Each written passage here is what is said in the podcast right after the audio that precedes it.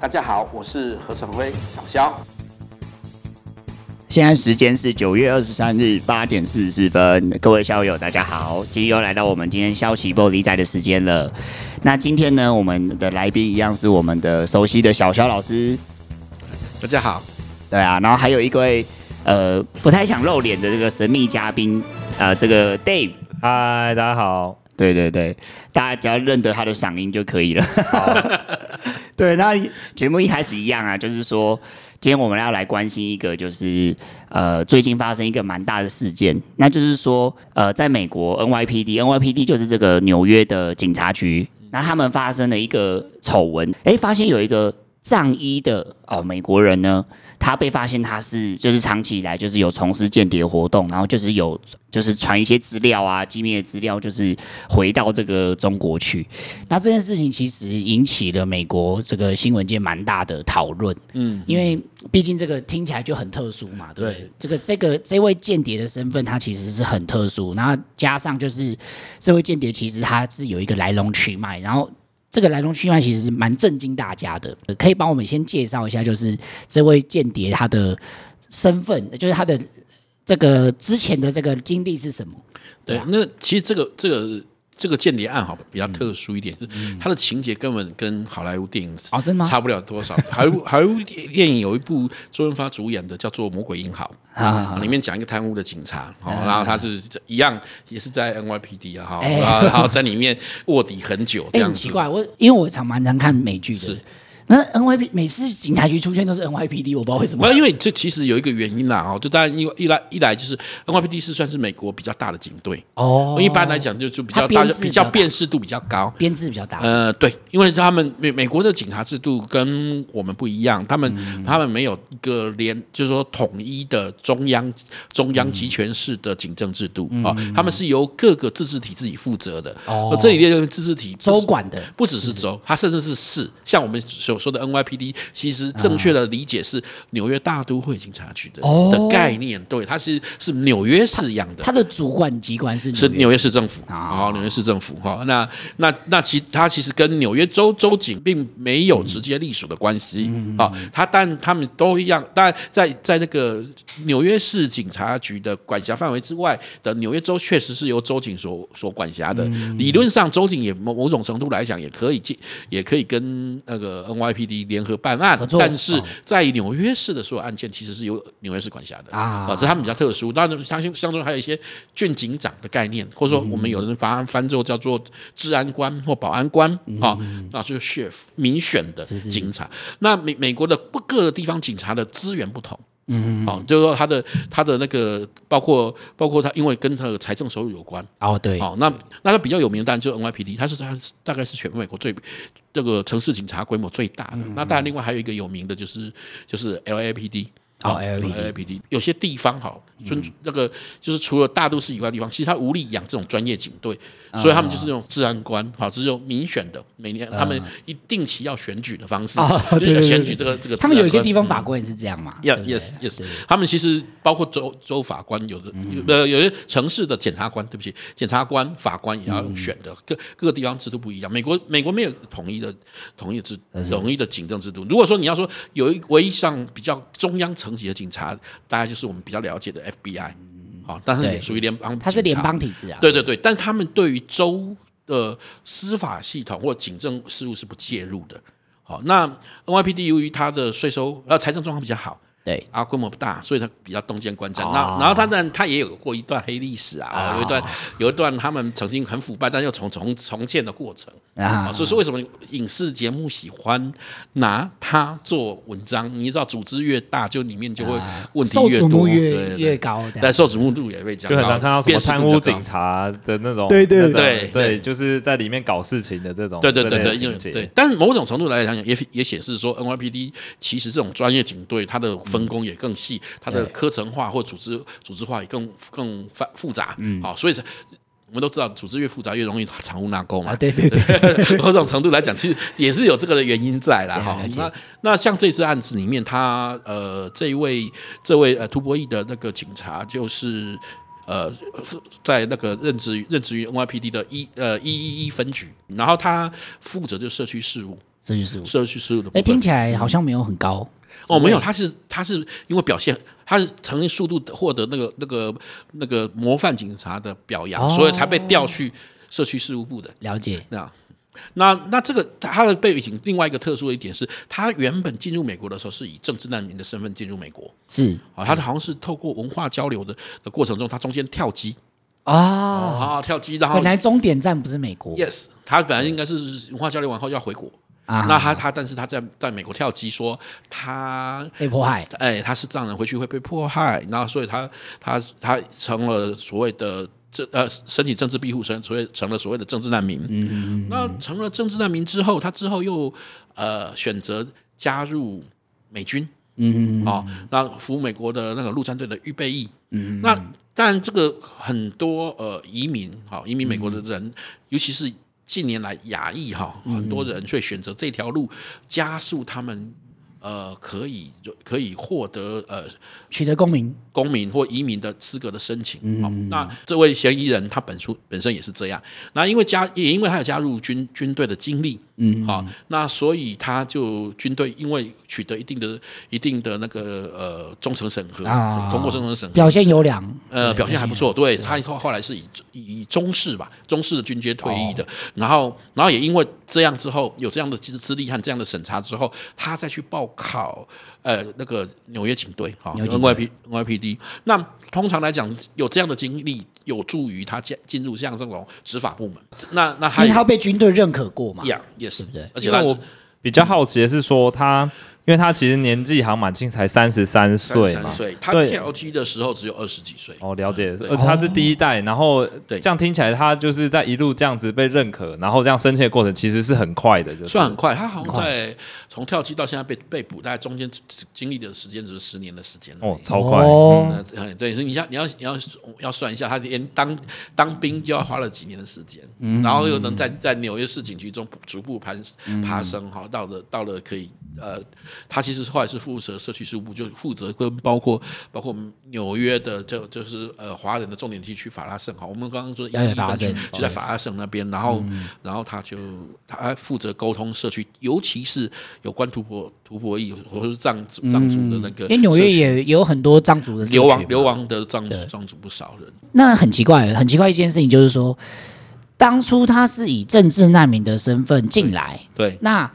照理来说，美国应该是有一定的机制在审核呀，对不对？审核说这点，是这点就是目前大家为什么这这一个案子大家非常瞩目也非常震惊的一点，是因为它是通过等于是双重审核，对不对？他第一个，他第一关政治难民的政治庇护这一关他已经通过了。对，那事后他又加入军队，军队应该也有另外，军队也会调查，也有一个忠诚很审核的机制，甚至他加入警队，理论上来讲也应该还有再一个再一次的的审核和机会，但是这三关他都通，他都顺利的通过了。对对对对，那这也让大家警醒一点，说连美国这样的国家，哦，情报能力这么情报大国的美国都没能查出他的身份，因为后来发现哈，这个这位嫌疑人本身父母都是共产党的官官员。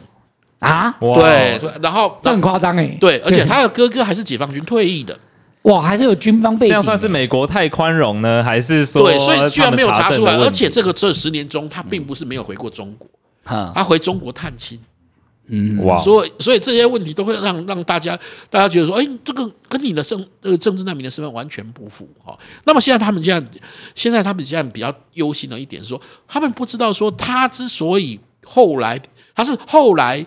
成为警官后，才被中国的情报单位招募成为情报员，还是说从一开始他就是中国派过来的卧底，放进来的线？对对对对，所以这个有人说有内鬼嘛，对不对？有内鬼啊，都是内鬼，好，那是卧底。好，如果是后，如果是是后者。那情形非常严重，哦，这严重了。对，那当然反过来讲，就是中国的情报战的一个非常的 非常厉害的一个经典案例。就是表示美国美国的这些审核机制其实是出了蛮大的问题。对，像他们现在担心，就是说到底哪个环节出了错？到底是在政治难民那个地方错，还是后面的其实也有问题？嗯、军队的审核，抓啊，军队耶，对，然后然后然后还有包括警方的审核。嗯，啊，照说 NYPD 是全美号称大概最专业的几个几支警队之一啊，跟。跟那个 LAPD 等等，这都是齐名的单位哈，或者是芝加哥警队都齐名的单位，甚至更好的单位哈。他甚至也也帮其他的美国的其他警政单位，乃至世界各国的的其他警队训练。嗯，结果他做了这么大的包，对啊，他在任内就是不断的泄露 NYPD 哈所掌握的有关于中国官员在纽约活动的情报，而且还主动的帮中国的。中国的官员诱降，好，又就劝诱这些藏人哦成为线人，策反策反他们成为线人或回国。嗯，哦，这些这些作为这个其实都是非常非常夸张的事情哈。那那为什么会会这样？然后而且美国美国是这么久才发现，好，那这成为大家瞩目的焦点。而且你看整个情节，那比好莱坞。还要精彩，这个、看起来 NYPD 又可以拍一部影集了。呃，对对对对对对，听起来他一个人做很多事情，做非常多事情，而且而且根据目前检方所透露的的他们警方的搜证里面，他要他要听到他的录音，他甚至主动催促中国官员说，把他的事迹上报给北京，好，请他们好好表扬他这样子，光耀祖国。对对对，或者说告诉他们说，我的他的工作非常有进展。啊，甚至他也建议说怎么样招，他也有包括。呃，建议说怎么样招募这些呃呃藏人或者是吐蕃吐蕃人？哦，对对对，要怎么样才可以说服吐蕃人？还是说，比如说，啊，除了金钱以外，啊，因为因为我们知道那个招募间谍，基本上金钱动是主要动机以外，他说还有一个方法，就是说给予这些这些线人哈十年以上的的那个签证啊，对对对哈，回去的签证，让他们回去看家人，回回就是家人团聚，始终是因为他说藏人对于。对于故土、对于家人有那种强烈的执着，嗯啊，所以这个是可以成为一个很好的诱因。哇，对，所以他他也因因因为他的身份以及他所打入的社区，他对非常了解，甚至他主动的提供策略，对啊，和和和方式来进行这些情报的工作。所以这个过程，这个过程但是让大家非常非常吃惊了。好，而且大家才发现说，哟，政治也许政治难民这一块，哈，也。也往往是可能是一个间谍渗透的一个管道。对啊，对啊，这这过去我们可能有的人可能理论上知道，可是可是这今天这个案例是一个活生生的案例。对，因为听起来台湾现在大概也是面临说那个难民法的这些争议嘛，对啊，所以说看来像美国这个都面临到这么严峻挑战的情况，他们接收难民面面面临到这样的情况，那台湾呢？现在的问题主要就在这里，就是说难民法哈，难民法的施行或难民制度、难民庇护制度的表保障中，其中有一个很关键的部分就是。措施哈，还部分就是有关于难民的身份的认证问题哈，以及叫难民的难民的查证，好，你要怎么审核啦？对对对，查证审核的问题。那因为台湾的。的地那个地位特殊，你本身并没不是联合国的会员国，嗯，你也不是难民公约的签约国，嗯，那你怎么样跟这种国际难民之间的，包括你接受的对象或者说之间的查证义务的进行上面，会有高度的困难，再加上台湾所面临的压力来讲，就是说你所遇到的遇到的这个这个政治难民，就是说你可能会第一手接触的政治难民，很可能是一个。很难查证的对象，嗯，很可能是一个难证查证的对象。这个，这个当然，最后未来这个考验的时候，我们如果未来要修，不管要不要修难民法，或是有关难民那个庇护制度的建立的过程中，审核机制始终是一个重中之重。你怎么样去去呃？防止这个问题，因为这个其实各国的难民的审核制度中，其实都有这一块。嗯，好，不过你有关防止，比如说敌对势力啊，或者是恐怖分子啊，或极端主义分子啊，进入进入这个国内。对啊，对啊，这个部分，这个部分一直都是在难民的那个被庇护制度上一个一个实务上的难题啦。好，那我台湾在推动这些的事情，说必须要必须要那个呃同步的想方设法去建立一个呃有效可以。防堵这个问题的机制，好，这个这个恐怕是一个我们同一在讨论这些问题的时候，同时要必须面对的问题。因为像这个案例，其实我觉得是就可以提供台湾一个很好的借鉴。我们是很值得花时间去研究这个案例，是是，对不对？就是了解说到底为什么美国一直以来，我们都知道美国是一个情报大国，对对对。理论上，它的情报组织是一个。世界要说应该是匹敌。的，对，应该是他们的他们的呃警觉心也好，或能量也好，不管从意愿和能力的上来讲，应该都是有能力去防堵这个这个状状况的。只是即便在这样的情形底下，仍然有这样的漏网之鱼哈。对，那那这个是呃国家治理上一个一个重要的挑战。嗯、好，我们必须要要思考这个问题，这个也是在推动这些中最务实，也必须要去思考的、啊、的种种。这没有那么简单、啊，对，因为就知道没有那么简单。想象一下，就是藏人的这个警察在美国发生，那今天是港人，假设港人，哎、嗯，万一在台湾他也有这类的管道，嗯、是不是其他受呃？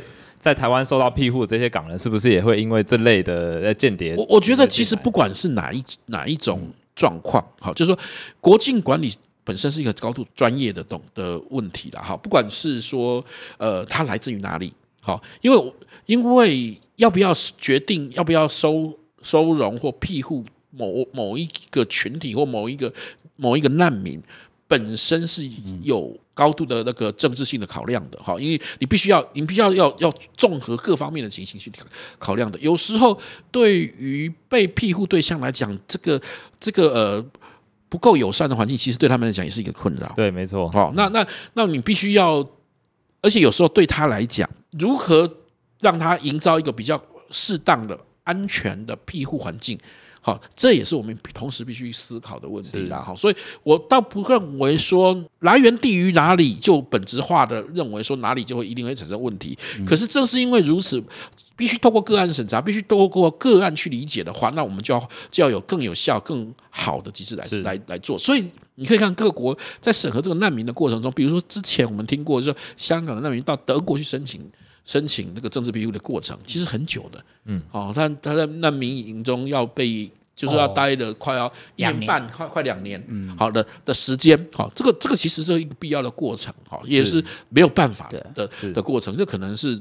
可能是大家可能也要像之前要先有理解的。之前黄台仰就是已经潜伏了蛮久嘛，对不对？要像黄台仰的例子就很明显，他是到德国申请后大概一年半后才才才获得获得政治庇护哈。那他但中间他之前的协商，那到转移到德国去，那都都都是另外一个问题。我们指的是说，他到德国之后接受审查的的时间，就可能要一年半的时间。对啊，对啊，他的家人应该没有出来开记者会说儿子没有办法联络吧？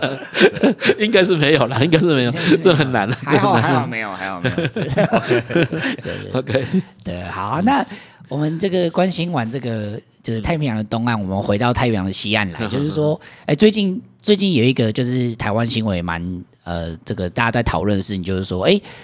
这个中华民国的国军啊，最近改了一个很神奇的字，嗯、就是说以前它的文字叫做什么第一级嘛，第一级对不对？那后来他们就把这个所谓的第一级重新修正为自卫反击权。自卫反击权。那小肖可以帮我们解说一下，就是说那啊，从三个字变五个字啊，是差在哪里？没有，这其实是一个呃，就是我们你知道，军队在在任何在执行他任务的时候。在潜在可能爆发爆发冲突的过程中，你首先必须要制定第一个就是所谓的那个 R R O E 的哈 Rule of Engagement，嗯嗯，好，就是交战守则，嗯嗯。那过去我们的交战守则是这样啊，就是说在不开第一枪，就是一定要等对方对方如果对我开火有开火或有有明显的军军事攻击意图下，嗯，但但主要就是开火或发射飞弹，嗯，那你才可以进行反击。对。可是我们后来发现，随着中国这几年的军力军力扩充哈，他们现在而且进行这种挑衅性的或者是扩张性、压迫性的都做得越来越多。嗯、那事实上，台海的空防已经受到严重的压缩和侵害。嗯、这个时候，如果你的交战守则不改变，哈，其实对于我们的空防乃至于飞行员的飞我们的空军飞行员的安全本身都有很大的危害。对啊，所以为了避免更进一步的冲突。嗯，所以我们把这个过去的这个等待第一不打第一不第一枪这个这个这个第一级的守守则开始改为，就是说，甚至把权力下放给基层的，就是第一线的基层基层的基层的那个的那个飞行员哈，就具体状况，只要他有有切实有可能危害我们的空防或要造成威胁的状况下，他有权可以采取。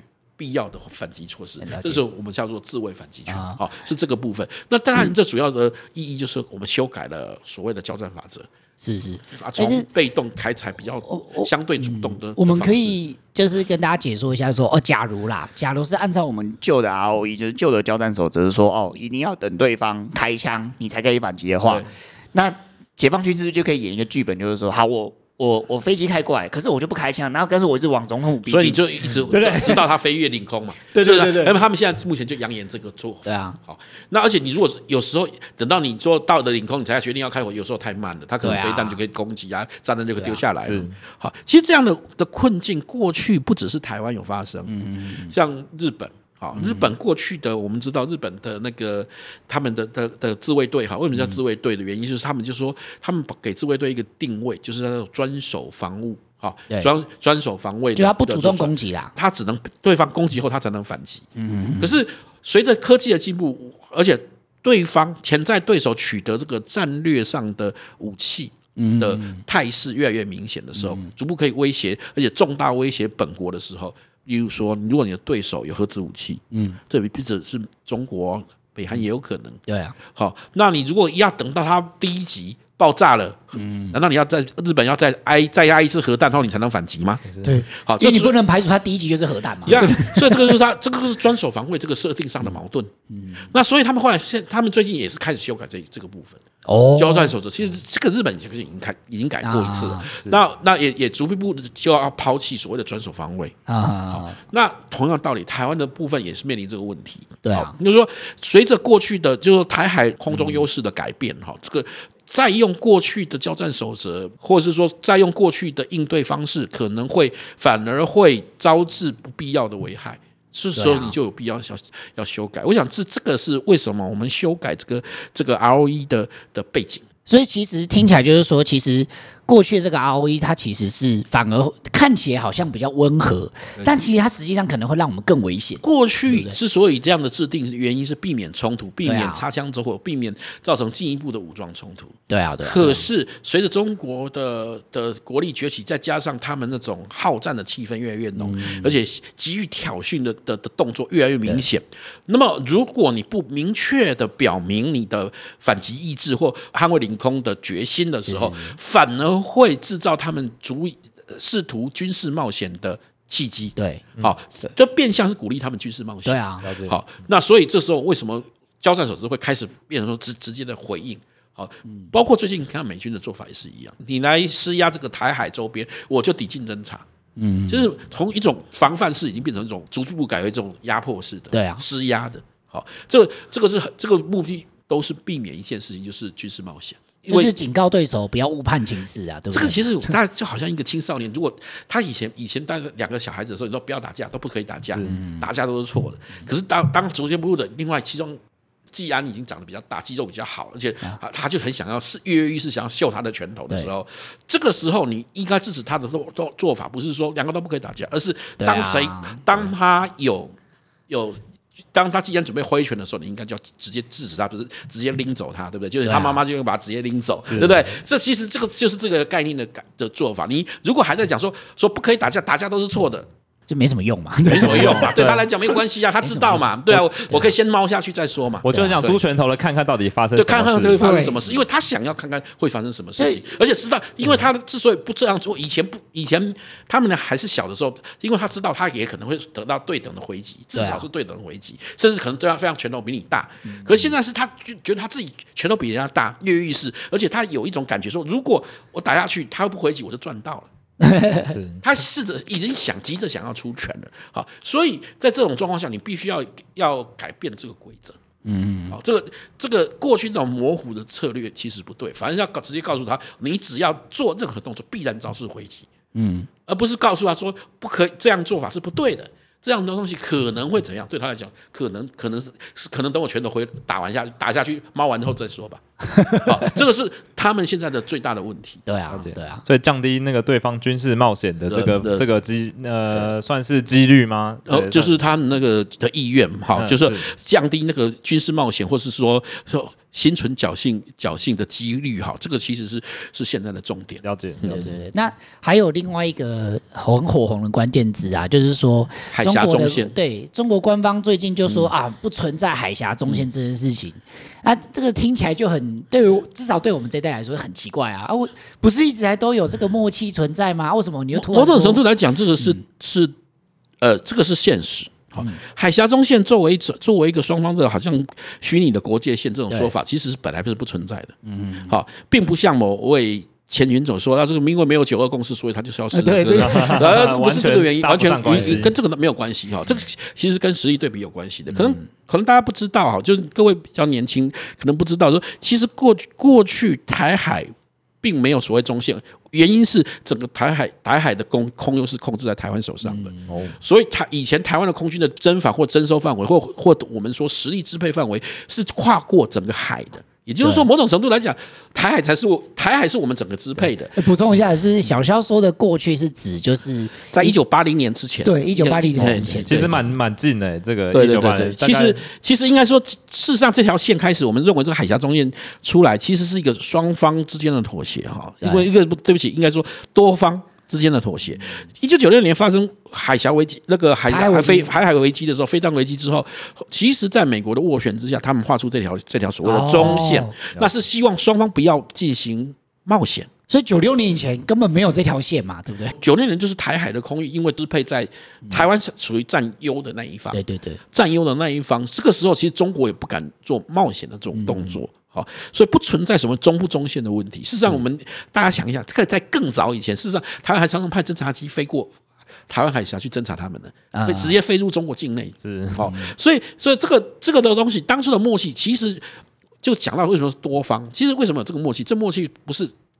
中国和台湾谈出来的是什么？嗯、国际间包括我们在美国的斡旋之下，啊、也就是说，它是一个国际间希望这个地方不要成为一个火药库，希望一个热点，那它作为一个各退一步的的的妥协下的产物。哈、嗯，海峡中线跟九二共识一点关系都没有。那，啊、那个时候并没有什么九二共识，九六年的时候并没有九二共识这件事情，对不对？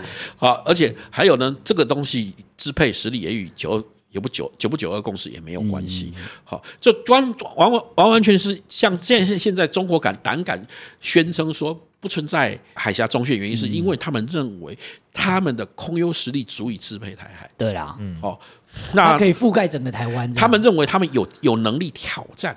嗯，台海的空优，嗯，好，所以他们但不希望海峡中线存在。对啊，海峡中中中线的存在是对于优势的一方的限制，不是吗？嗯、那过去优势一方是在我们，他他当时是美方认为，其一方面卖台台卖武器给台湾，但不希望台湾利用利用这些先进的武器去。主动挑起事端，好，所以那也也安抚中国，所以有一个海峡中线，它有它的历史脉络。对，那今天他很怕蒋政权真的反攻大陆。对，所以当初当初包括为什么中国中国画那个五零那个什么 M 五零三航线是贴着那个画中线画，所以在那之前他们都还尊重这个这个现实存在。对啊，嗯，对啊。当今天中，当习近平上来之后，越来越越越张扬、越嚣张，而且开始进行扩张主义的时候，他当然在他自认为他有这个实力支配状况下，当然不愿意希望，当然不希望这个所谓的中线是存在的，就因为这个是压缩或是说限制了他的军事选项。对啊，对啊。那同时呢，也。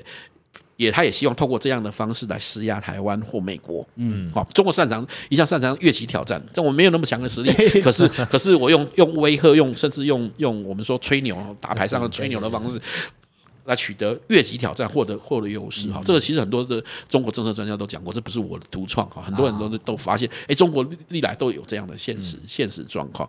那么在这样的状况底下，其实他们认为。如果在这边，在这个海峡中线或者说现实的状况中不做明确的表态的话，可能会招致不必要的风险，也就是军事冒险的风险。这也是为什么最近美国的战略圈开开始提倡所谓战略清晰，或者是说，甚至最近有个消息，就美国的陆军呃陆军杂志上面的一篇文章，双月刊里面，对，有一位上美美美军的上尉甚至呼吁说，美国美国的军队直接。进驻台湾，或就是在驻防台湾与台湾的军队联合受训。好，最主要的原因是来宣示说反反攻的决心，避免中国误判幻想，有那种有有那种美国可能会抛抛弃台湾或不愿意介介入的幻想。就是一直都会有，比如说像这个马英九嘛，还一直说什么啊？美啊，他昨天的新闻，他昨天去演讲就说什么啊？就是打起来的话，美国不会来啦，怎么样什么之类之类的。因为一直以来都是会有这一些过去台。中美之间，美国采取一个战略模糊的策略，对那也让这些所谓的亲中人士，还有就是两岸的买办，他会有一个操作的空间存在嘛？对对，我我觉得主要原因是说，这一批人哈，特别是很不幸的是，这位去案曾经当过前元首的人呢，本身其实他一直在做一件事情，就是改变大家对于这个呃抵抗意志，或者说认知，或者说对台海关系认知认知的的一种作战，他一直在宣扬一件事情，他的潜台词就是投降为上策，对啊，要你投降，好跪下来比较好，对。啊，所谓不管他讲首战局中战也好，或者说美军美军介入的机机会不高等等，其实都在其实的潜台词都是希望。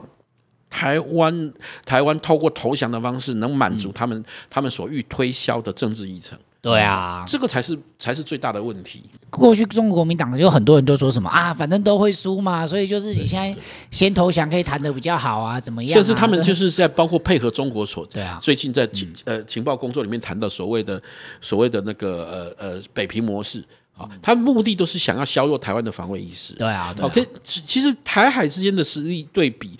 固然，你如果单纯就数字上面上上来讲，我们没有中国的那个量体这么大。可是我们也必须要要要想到另外一件事，是说中国的人口和范围更大，它的防卫需求更是我们的几十倍啊，没有错。很多人都说啊，中国的那个先进的战机是我们的数倍。好，可是大家如果想想中国的区域防御，而且包括现在维尼大帝到处四境开战的状况下，对啊，这这样的大的范围，这样数目的飞机。要进行防卫需求，恐怕压力也很大吧？是啊，是没有这个。有时候我觉得他们这种说法，有时候忽略掉一个呃一个重要的因素，就是说解放军。在军事行动上的成功跟台湾防卫的成功是不一样的，因为我们没有，我们从来到条件上是不对不一样的哈。我们从来到我都没有想要占领对方啊，那我们要那么多军人干嘛？因为在实力对比的巨大落差之外，其实我们的战略目标，两者的战略目标也有巨大的差异。对啊，对啊。对中国来讲，不但不但要打败台湾的军队，同时要彻底占领台湾，控制台湾，完全这场统一战争才算是赢。对。可是对台湾来讲，只要解放军。无法控制台湾，也就是说，如果解放军没有办法踏上台湾的土地，其实他这场战争就算是输。他没有办法踏上，而且完全控制，没有办法控制。对对，这是也就是说，只要其实他们不需要不需要把他们完全消灭掉，你知道吗？只要他们没有胜，我们就赢了。对啊，所以对他们两解解他们的解法是这样。好，这这两个的的落差目标是不一样的。对，好，所以这是为什么会说防卫上的天生的优势主要在这边。对啊，因为这你在战略上的需求目标都不一样。好，那那那过去他们用这个数量来来来压台湾的的这种的说辞会得逞的原因，有很大的原因，是因为因为他们从以前的教育我们都是把它把把我们当成是两个，他两个在竞争的的实体，都在争想要竞争中国的统治权的实体，这样的论述才会立得呃站得住脚。否则的话，你想想看，当年希特勒的纳粹帝国打遍全欧洲，可是他尚且不敢挑战防卫意识非常坚强的。瑞士，对，所以在这里面，自我防卫意识就发挥了最重要的关键，而且这里面跟技术力，德国空军、德国德国当时的陆海空三军都非常先进，然后是全世界最先进的，对啊，对啊，对啊，对啊，瑞士瑞士恐怕没有办法跟他们相比吧？对啊，对，可是坚定的瑞士坚定的防卫意识是让德国三次想要进攻，到最后都缩手。对啊，所以说中国跟中华民国已经不再是说要竞争竞争那个中国的这个对中中国的控制，因为大部分台湾人其实没有想要当什么中国政府的代正统代表啊。是，其实台湾人不是这样想的，应该应该在台湾应该这是绝少数的人。对啊，没有人想干这件事情。因为台湾人最台湾人所珍视的，其实是在台湾寄存的生活方式。对啊，啊，以及我们我们所珍视的这些包括民主自由的价值。好，我们并无异于。征服他国，对，去去其他地方的土地或土土地或或什么的人口占领啊，人口控制这样。对啊，这个这个不是民主国家的目标。真的还在讲反攻大陆，我真的觉得不知道是活在哪个年代了。说实话，没有，这个 以前讲那些人，他现在也没有讲的啦。对对对对，现在讲反攻大陆是另外一批人。啊，我懂，我懂，哎呀，对对对，大家心知肚明，大家心知肚明哈，不是不是原来的这一批人，原本那一批人全部都是成成为跪跪下派，哈，对对是，对那成。为软软骨正派，应该送他们一人一瓶维骨力这样子。对，好，好，那那那其他的，那深圳现在想要反攻大陆人，其其实反而都不在台湾了。那个也不关我们的事啦。对对对对，对台湾来讲，台湾就是台台湾人的台湾，以民主自由为基石的下的的的民主自由社会哈。所以这个这个部分跟过去已经完全不同了。对啊，这个差蛮多，因为其实很多人我觉得还是会被吓到，就是讲说啊，解放军是我们的好几倍什么，但是。他没有想到，就是说，哎，可是我们没有要击溃中国啊！那你跟他比这个要干嘛？我们也没有想要消灭中国。对啊，对啊，这这不是 我们的军事，我们的目标嘛。就像瑞士当，我还是以以瑞士的例子哈。瑞瑞士当时在纳粹德国占领整个整个欧洲的状况下，它其实四境都被德国纳粹德国包围，对啊。但德国尚且拿不下瑞士一寸土地，他而且他是连开战都不敢开。是的，对对啊，那就是说瑞士这个例子其实就蛮好的例子，就是说你要我们要保护我们的家园，其实最重要还是我们的意志力。对，其实德国当时不不敢不敢进攻瑞士的原因，就是瑞士人的防卫意识。对啊，好，自我防卫的意识非常的非常高。那个要付出的代价非太高太高了。对对，他要拿下瑞士的代代价非常高，因为一个有有坚强抵抗意志的人民与土地，你要攻克他们是。是很困难的，对。好，那今天我们这个时间就差不多啦。那各位小友，我们下礼拜再见了，拜拜，拜拜，拜拜。如果喜欢我们的影片，请记得帮我们按赞、分享、订阅、开启小铃铛哦。